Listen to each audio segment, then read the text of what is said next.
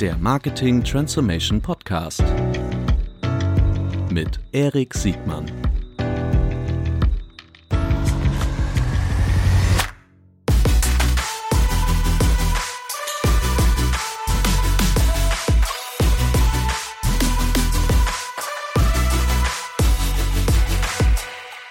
Herzlich willkommen zum Marketing Transformation Podcast mit einer, einer Novelle. Äh, wir sind im zweiten Teil äh, mit dem Gespräch von mit Pip Klöckner. Wir haben im ersten Teil darüber gesprochen, welche Dominanz im Grunde Google im, gerade im Lower Funnel Bereich hat, welche neuen Player kommen werden und wir wollen jetzt weiter darüber sprechen, was Advertiser sich, äh, wie Advertiser sich darauf vorbereiten können, mit diesen neuen Playern umzugehen. Aber bevor wir das tun, wollen wir noch darüber sprechen, wer denn überhaupt die neuen Herausforderer der Google-Welt sind und in welchem Bereich Bereichen Google überhaupt noch angreifbar ist. Was heißt noch einmal angreifbar sein wird. Wir waren gerade stehen geblieben. Für alle, die jetzt überrascht sind, dass das hier der zweite Teil ist, äh, guckt einfach nochmal in die äh, vorige Folge, erster Teil. Äh, das sind auf jeden Fall 45 Minuten, die sich in jedem Fall äh, lohnen, egal ob ihr aus der aus der Direct-to-Consumer-Welt kommt oder aus der FMCG, CPG, äh, äh, traditionellen äh, Marketingwelt. Ähm, Pip, ich glaube, du musst dich jetzt nicht nochmal vorstellen, aber ich habe sehr geschätzt in dem, in dem ersten Teil unseres Gesprächs deine, deine saubere Analyse über den, über den Status quo des, sagen mal, des bislang immer noch prägenden äh, Marketing-System äh, Googles und seine, seine, seine Grenzen und seine, seine Optimierungsmöglichkeiten aus Google-Perspektive. Und wir haben schon deutlich gemerkt, welches Dilemma eigentlich ein, ein Advertiser äh, eingeht äh, bei den zukünftigen Optimierungsmöglichkeiten, egal ob das jetzt Ranking-Faktor, äh, User Experience oder äh, Bidding-Möglichkeiten im, im, im Paid sind. So, wir waren stehen geblieben beim, beim Bewegtbild. Du hast gesagt, okay, eigentlich geht es darum, Bewegtbild ist im Grunde nichts anderes als Intention Marketing, da sind wir uns einig. Es geht darum, äh, wo gehen eigentlich die Dollars hin, die früher ins analoge, lineare Fernsehen äh, gegangen sind oder vielleicht im Display in, in, ins Print. Wer werden eigentlich die zukünftigen Gewinner davon sein? Der letzte Punkt war, ohne das jetzt nochmal alles wiedergeben zu können oder wollen, ist, Amazon kann im Grunde kein Interesse haben, dass überhaupt noch jemand Fernsehen guckt. Warum? Genau, ähm, weil letztlich, ähm, also wenn man wenn man die, also wie sieht das der Status quo heute sieht aus? Ähm, die typischen FMCGler bauen über, hauptsächlich über TV ihre Marken auf, unterstützen das eventuell mit Placement im Supermarkt und Brick and Mortar Retail und äh, sichern so eigentlich sowohl Attention als auch den, den Abverkauf. Dann das, ist der, das ist der, das ist der, das, das so Flywheel der Vergangenheit. Ne? ja. Reichweite, Reichweite, Mediadruck auf der einen Welt, das waren so die, die alten Kennzahlen und Distribution auf der transaktionalen Seite. Ne? Genau. Ne? Also wenn du im Fernsehen und äh, bei der Metro gelistet warst, also bei der Metro-Gruppe mhm. damals, äh, oder Edeka, Rewe, you name it, dann hast du im Grunde das perfekte Zusammenspiel aus Bedarfsweckung und Bedarfsdeckung gehabt. Genau, zumindest das mein primitives Verständnis davon. Ich glaube, das ähm, ist relativ unwidersprochen. Ja, genau. Und wenn wir jetzt mal um die, die Unterschiede ein bisschen klarer zu machen, so fünf bis zehn Jahre vorausdrehen, dann ist wahrscheinlich der, der Brick-and-Mortar-Retail äh, deutlich kleiner geworden äh, oder hat an Relevanz verloren tendenziell. Und das äh, Bewegtbild oder Attention-Ökonomie-Verhalten hat sich sehr stark geschiftet, ähm, einerseits von analogen, linearen Fernsehen ähm, zu, zu Online-Sendungen oder an, zu Video-on-Demand im weitesten mhm. Sinne. Und äh, gleichzeitig sind viele Modelle, die online Bewegtbild sind oder digitales Bewegtbild und ähm, die wahrscheinlich von, von, der, von den jüngeren Generationen fast zu 100 Prozent konsumiert werden, während der, der Analog-Anteil äh, auf gegen Null geht, äh, mhm. mehr, früher, später, ähm, sind nicht mehr alle werbefinanziert. Da wird es Werbefinanzierte äh, immer geben, wie ein Facebook ganz klar, ähm, aber es wird wahrscheinlich auch ein Netflix geben oder ein Amazon Prime, die oder oder eben diese Computerspiele äh, Zeitfresser, die sozusagen gar, wo es gar keine Werbemöglichkeiten mehr geben wird oder wo wir sie heute zumindest äh, noch nicht sehen. Mhm. Und wenn ich jetzt eine Marke aufbauen will, dann bin ich eigentlich gezwungen, das Geld jetzt zu Google oder äh, vor allen Dingen zu Amazon zu tragen, um überhaupt noch irgendwo für Absatz zu sorgen. Also wo, wo sonst finde ich jetzt ähm, mein, mein Placement oder wo, wo ist der Ort, wo ich noch herausstellen kann, wo mein Produkt besser ist. Mhm. Und gleichzeitig ist Amazon, wenn man sich das Amazon-Umfeld, also die, die Webseite jetzt im Kopf hat, ist das nicht das Umfeld, wo Brands hervorstechen können. Ne? Also Amazon lehrt den Nutzer eigentlich, dass es um Preis, Produktqualität im Sinne von Bewertung gibt. Äh, und in, in einem Kopf von Jeff Bezos haben Brands sind, ich würde vermuten, fast eher ein, ein Störfaktor. Ne? Weil das ist ein imaginärer Wert, den ich schaffe, indem ich Marken mit äh, irgendwelchen Gesichtern auf, auflade. Mhm. Ähm, wenn ich jetzt entweder nur Eigenmarken, Handelsmarken habe oder äh, eben den, den Brands sehr enge Daumenschrauben anlegen, um am, am Preis da zu arbeiten, dann ist es schwer, diese, diese ganze herkömmliche Attention-Marketing Ökonomie überhaupt am Laufen zu halten. Oder ist das sehe ich das nicht. Ich, ich verstehe da einen Punkt, dass eigentlich in, in Jeff Bezos Playbook Brands mittel- bis langfristig eigentlich keine Rolle spielen, außer seiner eigenen. Aber äh, du bist ja ein Experte auch für Marktplätze. Brands können doch jetzt gerade noch eine große Rolle für Jeff Bezos spielen, weil Brands äh, immer noch organische Nachfrage reinbringen. Organische Nachfrage, ein Gillette, unterstelle ich, wird im Amazon-Suchschlitz immer noch häufiger äh, eingegeben als die, das Eigenmarkenprodukt von, von Amazon.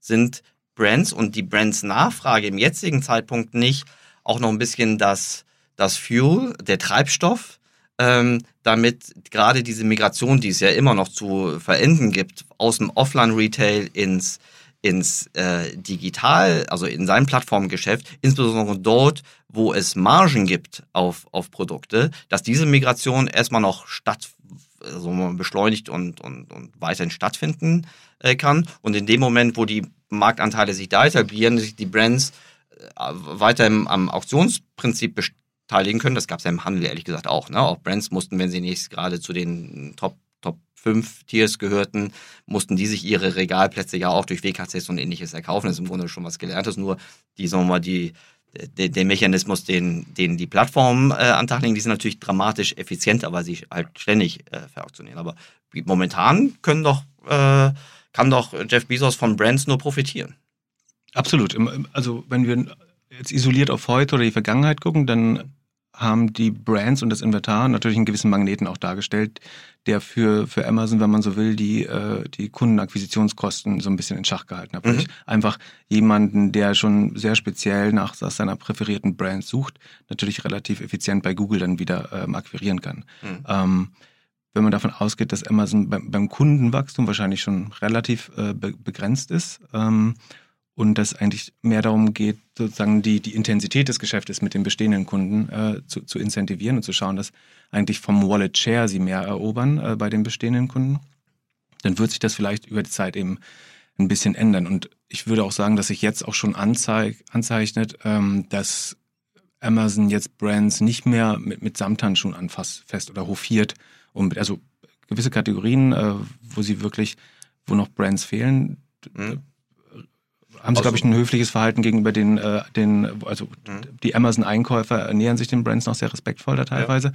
Andererseits ähm, hast du auch schon Kategorien, wo, wenn ich nach der Brand suche, da ein großer breiter Streifen mit drei ähm, Eigenmarken von Amazon drüber ist.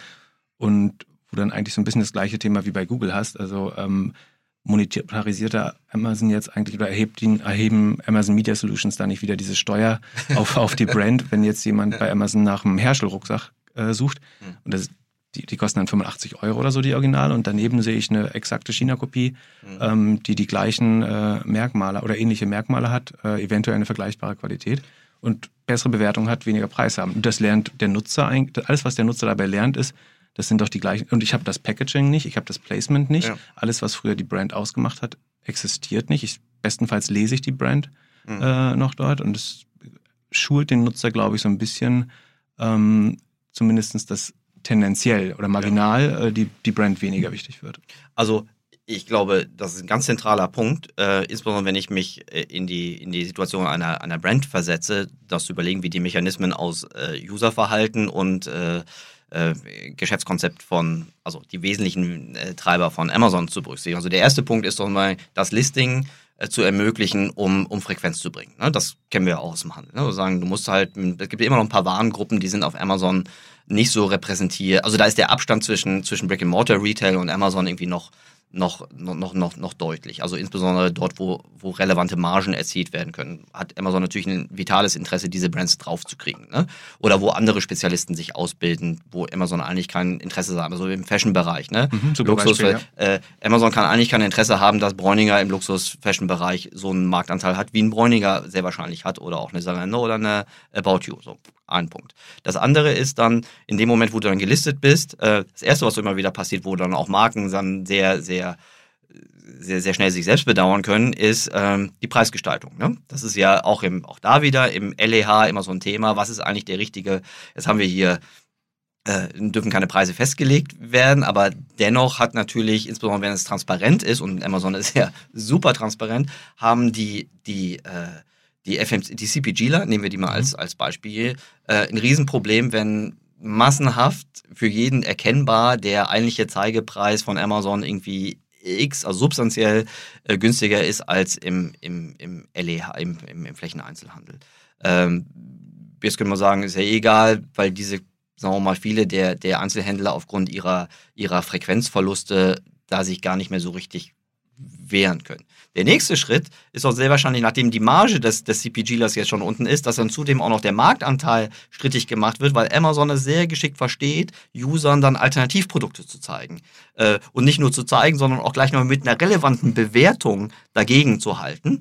Ähm, so dass diese Bewertung auch praktisch Bewertung mal Brand, mal Preis, mal Liefer, also mal Prozessqualität, äh, Amazon da doch einen super magischen Mix hat, der es der CPG-Welt doch sehr, sehr schwer machen wird, Absatz und vor allen Dingen auch Margen aufrechterhalten ja. zu können. Und was, glaube ich, auch wichtig ist, die, die, also die typische Beratermeinung dazu wäre dann, dann bau deine nächste Brand doch direkt auf Amazon auf. Und ich glaube, das, das passiert halt nicht. Ne? Also das ja. Äh, wird teilweise ähm, als Strategie verkauft, dass man die, die, die nächsten großen Brands werden auf Amazon aufgebaut, aber ähm, das, das sehe ich überhaupt nicht. Also da gibt es so ein paar Poster-Childs, irgendwie ein KW-Commerce, ein Anker, ein Caltech und so weiter, die immer wieder genannt werden. Ja. Aber vielleicht auch, weil es eben nur die drei sind, die es halbwegs ähm, zuverlässig hinbekommen.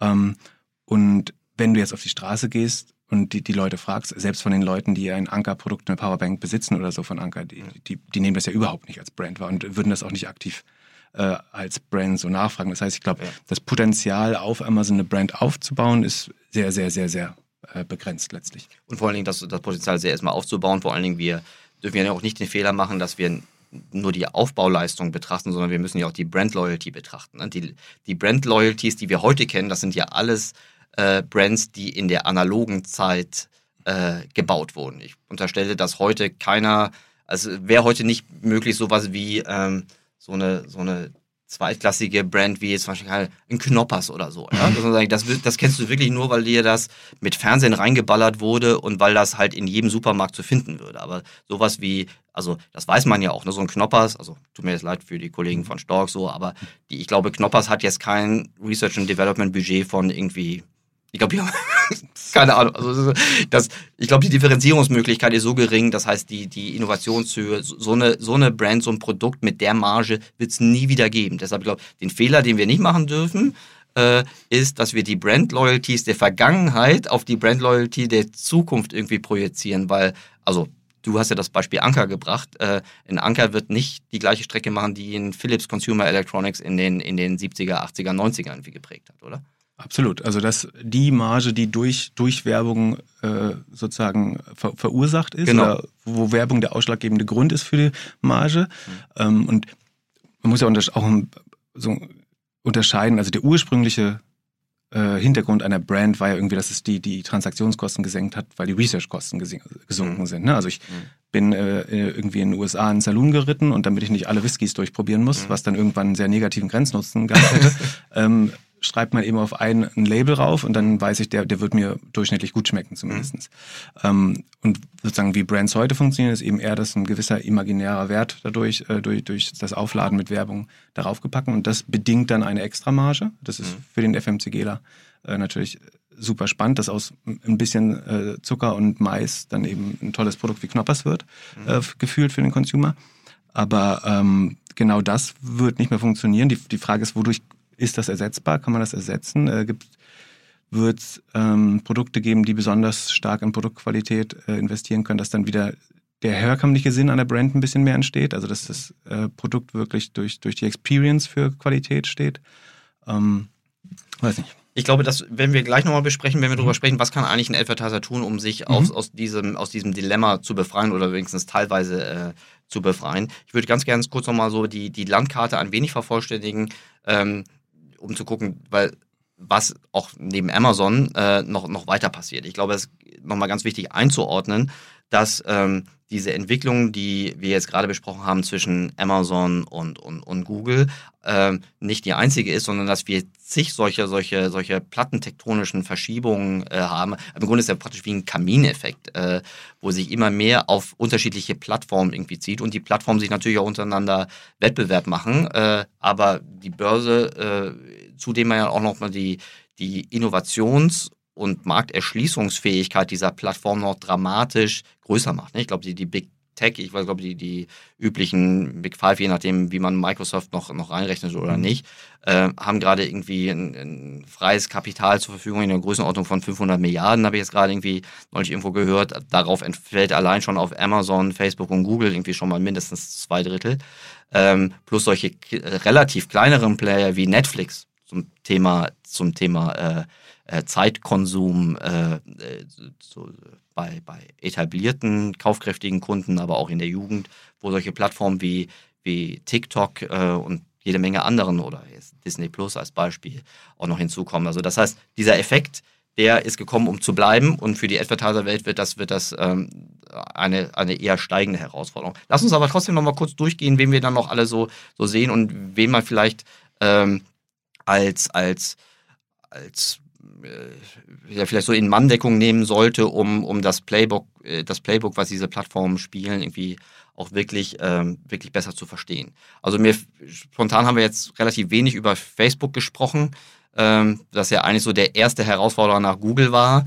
Ähm, wir haben, wir haben TikTok, die jetzt gerade, wo man nicht, nicht 100% bestätigte Informationen, aber die haben ja ihren Börsengang verschoben, aber da wissen wir jetzt, dass sie auf jeden Fall auch schon in der zweistelligen Milliarden Umsatzdimension boxen. Das heißt, ne, wenn Amazon so dicker Daumen irgendwas zwischen 15 und, und bald 20 Milliarden US-Dollar Advertising-Umsatz äh, machen werden, ist das ein Player aus der erste Player mit asiatischer Herkunft, der schon relevant Eyeballs äh, in der westlichen Welt äh, äh, abgreift. Und das werden ja noch mehrere, das kann man glaube ich unterstellen, werden noch mehrere kommen. Wen wollen wir, wollen wir als nächstes vornehmen? Die, die New Kids on the Block, ähm, wie TikTok oder den, den fast Legacy-Player äh, Facebook? Oder Ja. schon so eine Prägung drin, Legacy-Player.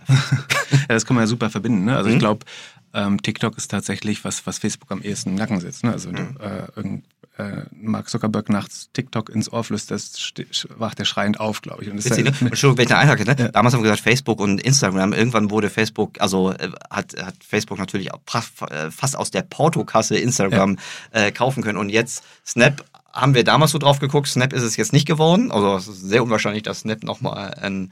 Also auch. Snap, äh, Snap ist, ist, ist weg. Das hat Instagram äh, kaputt gemacht.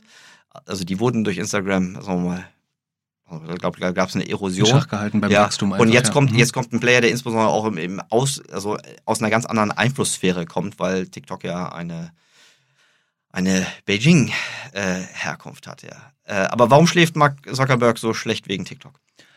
Ähm, Ich glaube, weil ihm vollkommen klar, also durch das, durch ähm, das schnelle Wachstum seines eigenen Netzwerks ist ihm, glaube ich, relativ klar geworden, dass sein Konkurrent äh, tendenziell immer schneller war. Wenn man sich die, die, ähm, die Wachstumsgeschwindigkeiten äh, anschaut, so die erste Ableitung von einem Facebook sieht äh, sehr schnell für unsere damalige Verhältnisse aus, weil sehr stark überlineares Wachstum war. Ähm, ein Instagram ist dann nochmal deutlich schneller gewachsen, ein Snapchat nochmal schneller oder ein WhatsApp irgendwo dazwischen. Ähm, und äh, TikTok von ByteDance ist jetzt, glaube ich, in weniger als drei Jahren zu einer Milliarde Nutzer. Äh, und das ist dreimal so schnell, wie, wie Facebook brauchte für seine erste eine Milliarde Nutzer gewachsen. Gibt es fast so sowas wie ein äh, Mursches Gesetz für, für, für, für, für Plattformen? Wahrscheinlich. Ne? Die Frage ist, wie schnell, also wie Ja. schnell, das, das liegt natürlich daran, dass die alle so ein bisschen aufeinander basieren. Ne? Also meine ersten eine Million Nutzer finde ich wahrscheinlich immer auf der vorherigen Plattform irgendwie. Äh, Und dann kann sich das äh, sehr schnell Mhm. ähm, potenzieren. Ähm, aber und äh, ich glaube, dessen ist er sich aber vollkommen bewusst. Ne? Mhm. Das ist das oder definiert er auch immer wieder als Mhm. ihr größtes Problem, dass äh, irgendwie immer der Tag Null ist und ähm, das nächste Facebook schon oder zehn neue Facebook schon um die Ecke stehen. Mhm. Und ihr Anspruch muss sein, entweder äh, das immer selber zu bauen, also eigentlich sich ständig neu zu erfinden, was dann aber gar nicht passiert, sondern sie kaufen einfach das nächstgrößte oder bauen es nach, um es quasi im Wachstum so ein bisschen zu verkrüppeln. Also was bei Snapchat passiert ist, ist ja, dass sie sagen, wir bauen ja, wir stellen das Feature nach und dadurch ist jeder Facebook-Nutzer hat mhm. dieses Feature dann zur Verfügung und hat keinen Grund mehr noch Snapchat-Nutzer zu werden. Mhm. Ähm, das sind die zwei Logiken, an denen sie eigentlich arbeiten. Mhm. Ähm, bei einem TikTok ist das äh, ohne weiteres wahrscheinlich äh, nicht möglich. Ähm, also te technisch ist es sicherlich möglich, aber wo willst du neben Stories jetzt noch mhm. eine dritte Dimension irgendwo in Instagram reinpacken? Und ähm, ich glaube, die Generation hat sogar Instagram äh, wahrscheinlich schon, schon wieder verlassen und äh, sucht auch nach was anderem, weil jetzt irgendwann die Eltern auch auf Instagram sind. Mhm. Ähm, so was damals das Problem mit, mit Facebook, Facebook war. Ja, und das, das, setzt sich halt immer wieder sofort. Mhm. Ähm, und das Spannende an TikTok ist, wie gesagt, die haben eine Milliarde Nutzer. Äh, du sagst aber schon äh, zweistellige Milliardenumsätze. Ähm, und die sind ja aber noch sozusagen nach unseren Verhältnissen untermonetarisiert, äh, ja. wenn man das nennt. Ne? Also ich habe äh, heute einen Tweet von Fabian Spielberger von MyDeals gesehen, wo der so ein bisschen vorrechnet, äh, wie wenig äh, monetarisiert äh, TikTok ist im Vergleich zu einem Instagram, wo jeder vierte, jede vierte Story ähm, eigentlich eine Werbung ist. Und bei TikTok hat das, glaube ich, irgendwie mit zweieinhalb Prozent oder so äh, taxiert. Und ein typisches Indiz für äh, sehr schnelles organisches Wachstum der, der, der Nutzerschaft auf dieser Plattform, weil das ist ja auch, war ja früher bei Google auch so, ne? Die haben irgendwie fünf Jahre äh, sich, sich Zeit gelassen, um, um ihr Produkt zu monetarisieren. Bei Facebook ging schon dramatisch schneller. Instagram hat auch ein bisschen geholpert. Äh, Twitter hat, Twitter ist, ist immer äh, anderer, anderes Geschäftsmodell. also viele, ähm, viele tun sich unterschiedlich schwer mit der Monetarisierung, aber alle lassen sich mehr Zeit äh, mit der Monetarisierung, wenn ihre Plattform dramatisch schnell wächst. Ne? Ähm, ja, ich glaube, das ist so ein bisschen gelernt, ne? dass, die, dass deine, deine VCs oder deine Finanzierer äh, dir eigentlich immer Zeit, weil mhm. jeder weiß, dass wenn du die Reichweite hast, dann mhm. wird das finanzierbar. Mhm. Äh, außer bei Twitter, wo es tatsächlich sehr, sehr, sehr schwer ist. Aber mhm. äh, prinzipiell gesteht man den Gründern zu, sehr lange einfach sehr, sehr schnell zu wachsen und sich später Gedanken um Monetarisierung zu machen. Und ich mhm. glaube, das ist auch vollkommen fair, weil es bisher ja. rein empirisch oft bewiesen wurde, dass es genauso ist. Die großen Advertiser haben sich ja den, den neuen Plattformen sehr, sehr langsam äh, genähert. Ne? Google war ewig lang nicht auf dem Radar, weil es ja im Grunde in Anführungsstrichen nur Search war und wenn du kein wenn du kein E-Commerce, kein Direct-to-Consumer-Geschäft gemacht hast, dann war das so ein bisschen egal. Ähm, selbst heute, glaube ich, der, der, der tatsächliche Marktanteil jetzt im TV, also im Bewegtbild, äh, Budgethof, ähm, da sind noch praktisch traditionelle Publisher, die eigentlich noch ein Sales House mit, mit einer, mit einer Print-DNA oder einer TV-DNA, die wurden zumindest jetzt so im, im europäischen Bereich noch meiner Wahrnehmung eher übergewichtet, gerade auch so ein Punkt der, der der, der, der Messmöglichkeiten mhm. und der, der, der Kundengewinnungsmöglichkeit. Ähm, abgesehen von den Modewellen, die es halt immer wieder mal gibt, äh, also organisches Influencer etc. Thema, sodass so große Marketingbudgets dann in diese innovativeren Plattformen gehen, eher langsam und eher von den innovativeren Advertisern, nicht zwangsläufig von den großen, äh, sagen wir mal, vermeintlich etablierteren Advertisern. Meine Hypothese wäre jetzt, dass es bei, bei TikTok noch länger dauert, weil es äh, A, erstens die, durch, die, durch das Alter der Zielgruppe noch ein bisschen weiter weg von der Monetarisierung weg ist, außer so Instant Gratification Sachen wie Gaming, also wo du sofort irgendwie, mhm. irgendwie eine Mark machen kannst, aber ähm, wenn wir jetzt die Wahl hätten, äh, als aus der Perspektive eines etablierten Advertisers, wem würden wir uns mehr widmen? Der, der immer noch schnell wachsenden, aber nicht ganz so innovativen Amazon äh, Welt, also jetzt gerade im Sinne von Amazon Prime, gibt es ja auch noch nicht so viel, Amazon Prime Video gibt es auch noch nicht so viel Monetarisierungsmöglichkeiten. Netflix macht gar nichts, äh, also noch nichts, ist alles noch hypothetisch. Ähm, oder würden wir uns schon gleich den, den, den Playern, die in den nächsten fünf Jahren die große Monetarisierung mitbringen werden, widmen? Ja, ganz kurz zu Amazon Prime und Netflix. Ich glaube, es ist relativ unattraktiv, da, da Werbung einzuspielen. Ne? Wenn man sich Spotify anschaut, mhm. da ist der der Subscription-User zehnmal so viel wert wie ein werbefinanzierter User. Mhm. Also ich glaube, den Schritt zurückzugehen, also für, für Amazon ist es, glaube ich, strategisch unschlau, weil sie genau das nicht wollen. Äh, auch bei Netflix halte ich es nicht für schlau. Ähm, wo sollte man jetzt hingehen mit, mit seinen Dollars? Ähm, ich glaube, bei Abverkauf ist es eben weiterhin äh, Google und Amazon. Ähm, und wenn Amazon neue Angebote schafft, um eben doch auch dort äh, ein bisschen mehr ähm, Attention zu machen, dann sollte man die wahrnehmen, glaube ich, weil es von der Größe her einfach relevant ist. Äh, mhm. Und eine, eine, gute Mischung, glaube ich, zwischen Attention und dann doch schon relativ mhm. äh, tief im Funnel. Mhm. Wo finde ich jetzt in Zukunft noch neue Attention? Ähm, das sind, glaube ich, also das ist schon ein Instagram und ein TikTok äh, am, am ehesten. Mhm. Das Problem ist natürlich, dass die Leute jetzt gerade im besten Fall ihre Inhouse äh, für Google aufgebaut haben, äh, eventuell jemand für Paid Social gefunden haben. Ähm, und jetzt kommen immer wieder neue Challenger-Plattformen. Ähm, und es ist, glaube ich, einem, einem, mittelgroßen Unternehmen nicht zuzumuten, da sofort äh, fähiges Personal für zu finden, die das, die diesen äh, Kanal optimal spielen. Und ich glaube, das wird vielleicht so ein bisschen zu so einem Revival von Agenturen führen, äh, die die ähm, verschiedenen Formate dieser Plattform und auch die, die Logik, in der die User denken, ähm, besser, besser verstehen und schneller abbilden können. Weil, also. Ja, wie gesagt, in einem Unternehmen ist das, glaube ich, einfach nicht zuzumuten, da so schnell zu reagieren und die, die ähm, Dynamiken äh, von, von diesen verschiedenen äh, Plattformen schnell genug zu verstehen und sich selber und seine, seine Creative, seine Marketing-Denke äh, daran anzupassen. Da mhm. muss man, glaube ich, zu Experten zurückgehen dann. Das ist ja auch ein typisches Phänomen, für das neue Mediagattungen gerade am Anfang eine neue Generation an spezialisierten Mediaagenturen mitbringt. Das hatten wir schon in der ersten Welle. Mhm. Da gab es auf einmal die Gattung der Performance-Marketing-Agenturen. Da gab es irgendwie sowas in der zweiten, äh, Quatsch, in der dritten Generation, also die Social, die normalen Paid Paid mhm. äh, Social Media oder weitere Spezialisierung auf Kanal. Mhm. Und das könnte jetzt noch eine vierte, eine vierte Welle sein, weil auch die, wenn man die gerade die Content Creation natürlich viel enger äh, mit dem Targeting einhergeht. Du hast äh, schon oft gesagt, dass ähm, wesentlicher Erfolgskriterium, äh, ein wesentliches Erfolgskriterium auch immer äh, die Verbesserung des Produktes, äh, der, der, der, User Experience oder der, des Leistungsversprechens eines Advertisers äh, sein wird.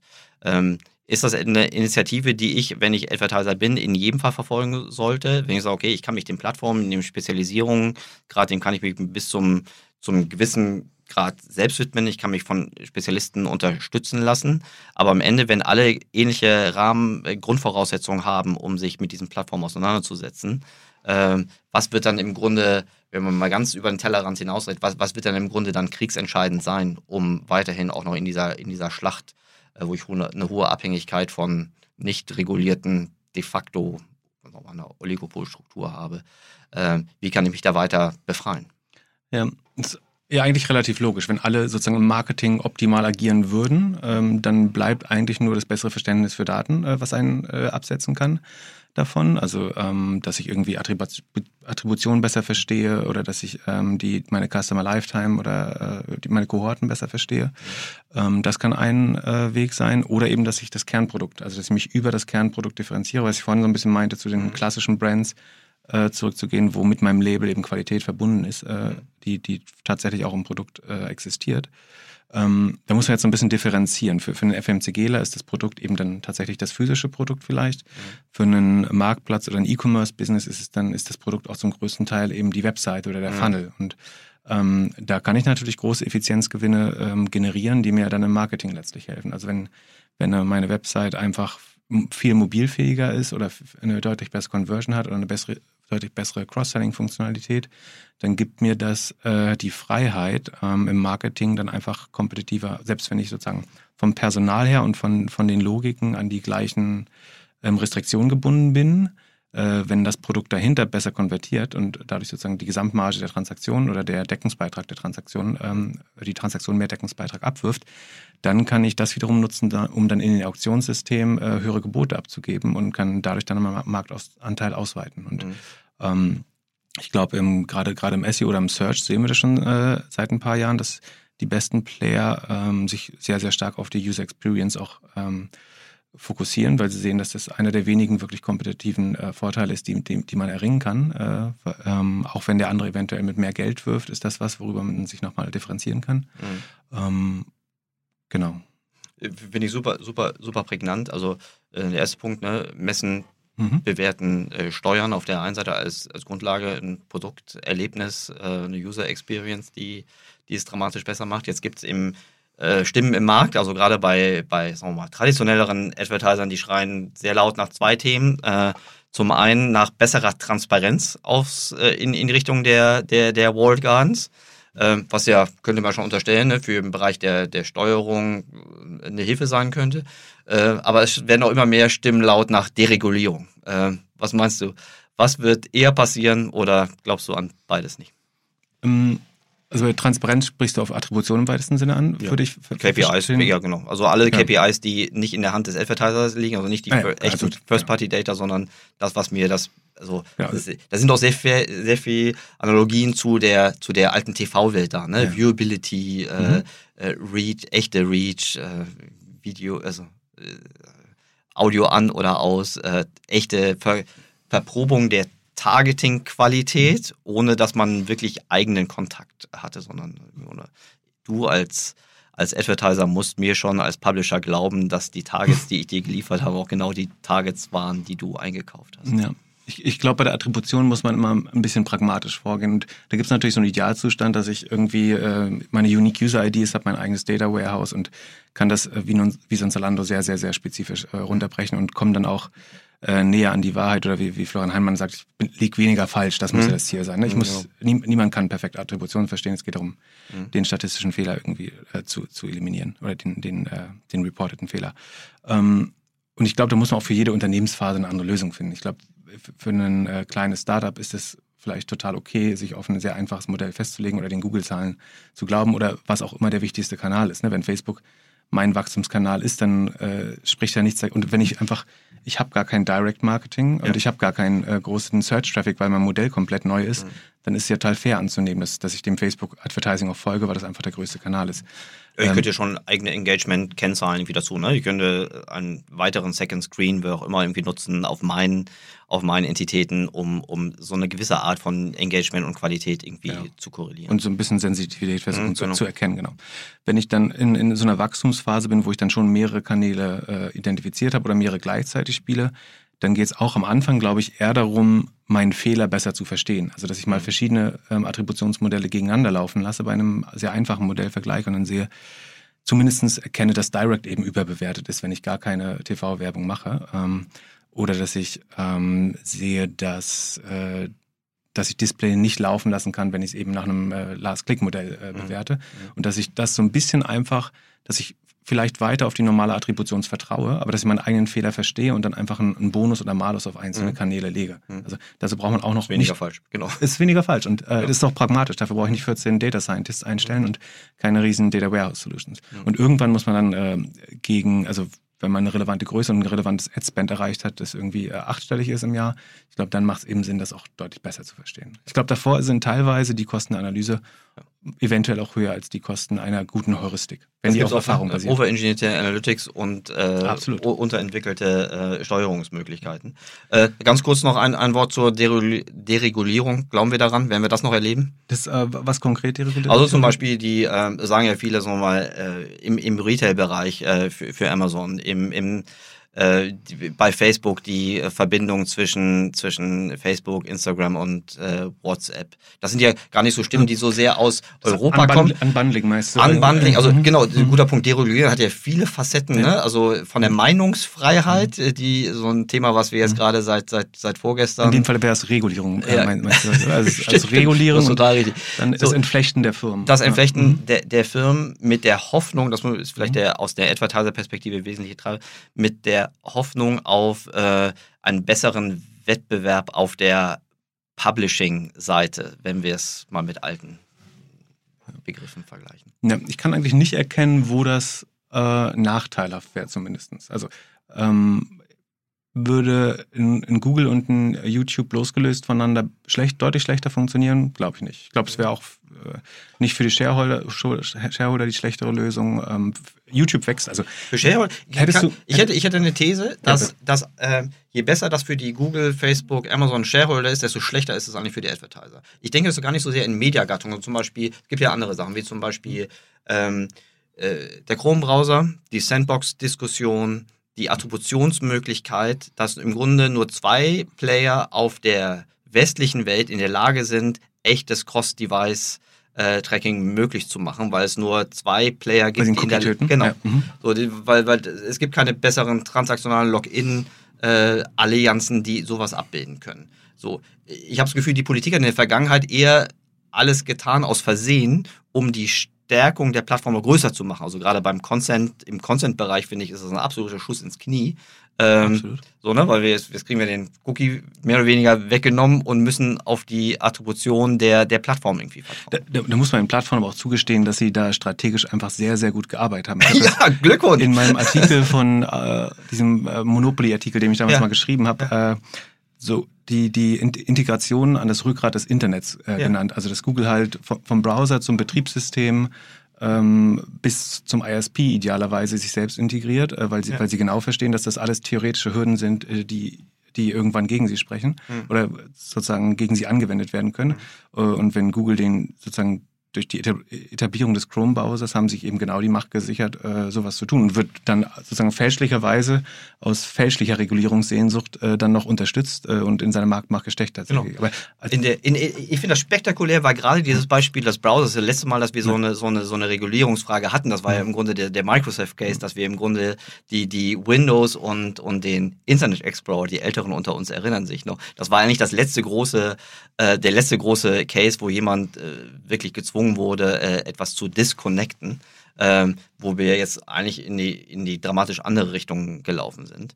Aber nur aus, ich würde mit dir gerne auch nochmal so, so eine makropolitische Diskussion äh, führen. Da könnte man im Grunde das Thema nochmal die Kapitalmärkte plus auch ethische Aspekte da reinbringen. Aber aus einer Advertiser-Perspektive ist es fair oder würdest du darauf vertrauen, dass äh, diese Plattformabhängigkeit durch irgendwelche Dinge, die durch den Gesetzgeber, egal ob das Wettbewerbsbehörden sind oder sonst was, dass sich dadurch für dich als Advertiser irgendetwas verändert im Sinne einer Verbesserung? ich würde nicht darauf wetten, leider. Also ich glaube, das Unbundling, also das zerschlagene Unternehmen, Mhm. hätte gewisse Vorteile, weil äh, die als einzelne Teile, glaube ich, Mhm. ähm, besser agieren könnten und auch wieder ein bisschen interne Konkurrenz äh, schaffen tatsächlich. Ähm, das Regulierung ist, ist einfach so unheimlich schwer, ähm, digitale Unternehmen zu regulieren. Weil Und das, auch noch das, rechtzeitig. das- genau. Also, so dass Also es auch noch die, Geschwindig erreicht. die Geschwindigkeit äh, passt überhaupt nicht. Das sieht man ja an dem, an dem äh, Amazon-Google-Ding, dass Mhm. sozusagen in der Zeit hat sich die, die Sachlage komplett geändert und da kann keine Politik, keine Gerichtsbarkeit äh, hinterherkommen. Äh, und ich, ich sehe eigentlich nicht, wie das effektiv möglich ist, obwohl es wünschenswert wäre Ja, an vielen Stellen, klar. weil den Missbrauch gibt es, aber die Mittel, das zu regulieren, sind einfach äh, un unheimlich begrenzt. Ich finde ganz wichtig, dass man diesen, also dass man diesen Traum dann, also den kann man von mir aus träumen, aber man sollte seine Handlung nicht darauf äh, abstellen. Ja. Super. Philipp, wir sind äh, auch mit, dieser, mit diesem zweiten Teil äh, äh, am Ende. Es hat mir großartigen Spaß gemacht. Das schreit nach einer Fortsetzung, weil ja auch so wahnsinnig viel passiert. Wir äh, bei, aus meiner Sicht, bei ganz vielen Themen äh, wir- wirklich gut absteigen, äh, in, die, in, die, in, die, in die Details auch absteigen können. Man, manche Themen haben wir angerissen. Äh, für viele ist es ja auch noch sehr, sehr, sehr, sehr früh. Äh, mir hat es großartigen Spaß gemacht. Ich bin sicher, es wird äh, da auch ein sehr, sehr gutes Feedback geben. Und äh, ich freue mich schon aufs nächste Mal. Mir hat es auch Spaß gemacht. Vielen Dank. Danke dir.